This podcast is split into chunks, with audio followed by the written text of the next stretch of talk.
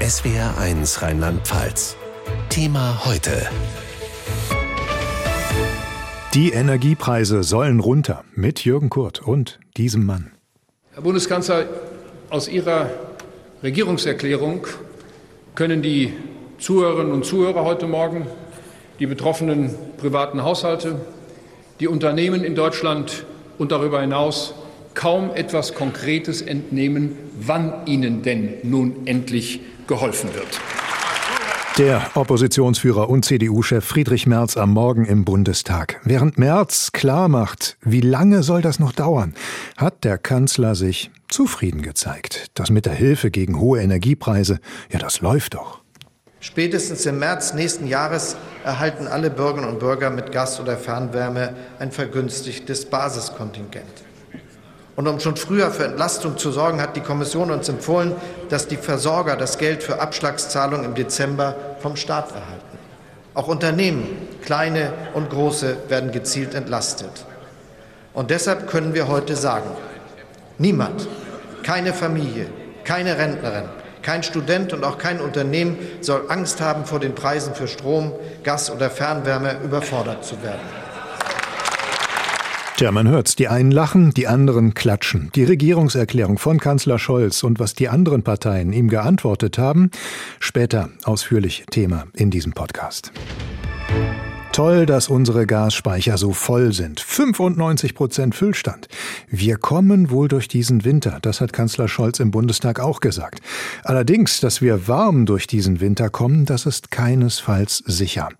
Der Gasverbrauch muss um mindestens 30 Prozent sinken, warnt heute das Potsdam Institut für Klimafolgenforschung, und zwar in einer Studie im Auftrag der Bundesregierung.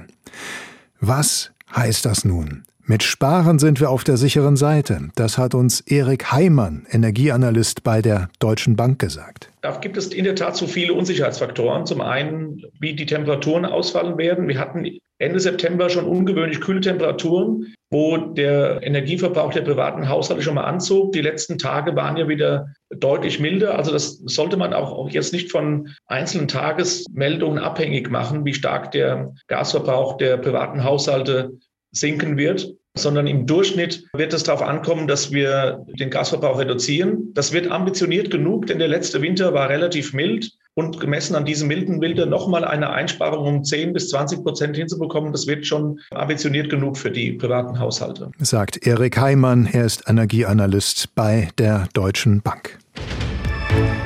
Winterreifen muss man im Oktober aufziehen und nicht erst im Frühjahr nächsten Jahres. Der Mann, der das gesagt hat, heißt, wir haben ihn schon gehört, Friedrich Merz im Bundestag hatte einen Volltreffer gelandet mit diesem Satz.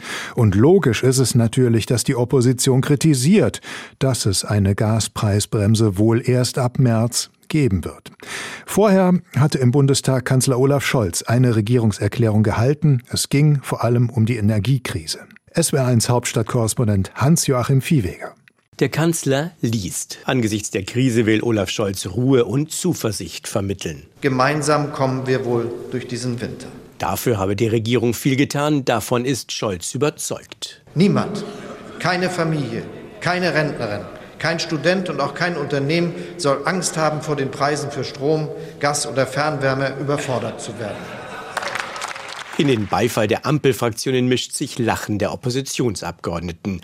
Nach wie vor blieben viele Ankündigungen der Regierung vage, beklagt Unionsfraktionschef Friedrich Merz. Deutschland dürfte in Brüssel bewertet werden als das Land in Europa, dessen Regierung in den letzten Monaten am heftigsten gestritten und mit am wenigsten erreicht hat bei der Entlastung der privaten Haushalte und der Unternehmen. Dabei sind sich Scholz und Merz in vielem einig. Beide sprechen von einer Bewährungsprobe für die EU. Beide zeigen sich einig in der Haltung gegenüber Russland. Ganz anders die Position von AfD und Linkspartei.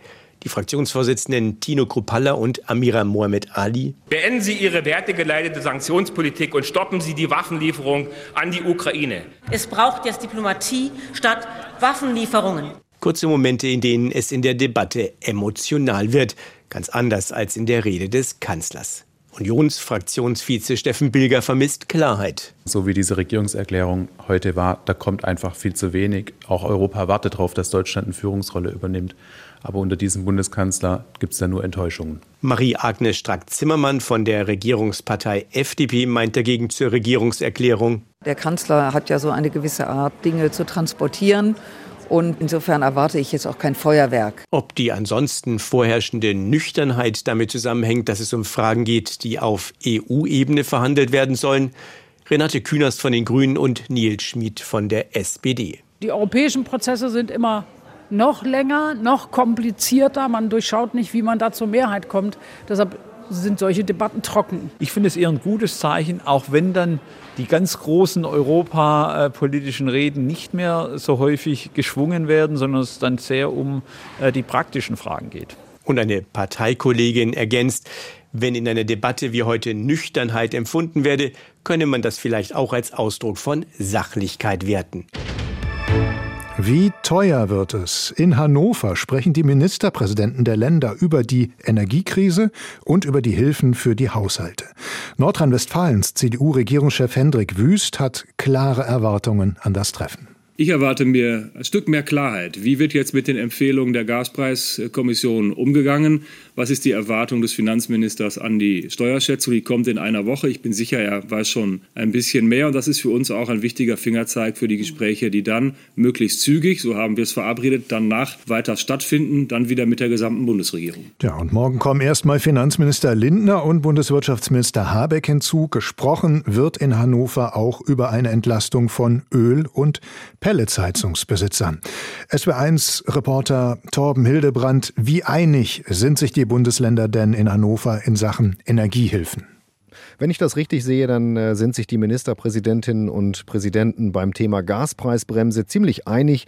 Die stehen zusammen und machen Druck auf den Bund. Wir haben vorhin kurz mit mehreren Ministerpräsidenten sprechen können. Wüst, Günther, Haseloff oder Weil, Giffey, alle haben betont, der Bund muss die Details präsentieren, wie die Gaspreisbremse aussehen soll. Und mehrere Ministerpräsidenten sind auch dafür, den Preisdeckel vorzuziehen, dass die Verbraucher bereits ab Januar entlastet werden und nicht erst ab März wie es die Expertenkommission vorschlägt. Also Erwartungen gibt es viele in Hannover, Entscheidungen noch keine. Wie sich Bund und Länder bei der Finanzierung der Hilfspakete einigen, das könnte beim Treffen der Ministerpräsidenten mit Kanzler Scholz am 2. November entschieden werden. Wer soll das bezahlen? Auch diese Frage, und zwar in Brüssel. Die EU-Regierungschefs suchen nach einem Weg, Energie wieder bezahlbar zu machen. In Brüssel steht bis morgen vor allem die Energiekrise im Mittelpunkt. Gemeinsame Schulden machen, ein Gaspreisdeckel, ein möglicher, ein Gaseinkaufspool. Vieles wird diskutiert. Es war eins Brüssel-Korrespondent Stefan Überbach. Deckeln oder nicht, das ist die Frage, auf die Europa bisher keine gemeinsame Antwort findet. Im Gegenteil, auch wenn nach wie vor eine Mehrheit der EU-Länder die Explosion der Energiekosten mit einer Preisobergrenze für Gasimporte dämpfen will. Frankreich und Italien etwa, aber auch Spanien, Belgien und Litauen. Staatspräsident Gitanas Nauseda. Wir wollen Maßnahmen, die den Preis sofort nach unten bringen. Und das sind Deckel für nationale Gaspreise, für den Großhandel Großhandel und für Gas, das zur Stromproduktion genutzt wird. Unter anderem Dänemark, Bulgarien oder die Niederlande lehnen das jedoch ab. Sie fürchten, dass ein europäischer Preisdeckel die Versorgungssicherheit gefährdet, weil Lieferländer ihre Flüssiggastanker dann womöglich dahin schicken, wo es mehr zu verdienen gibt.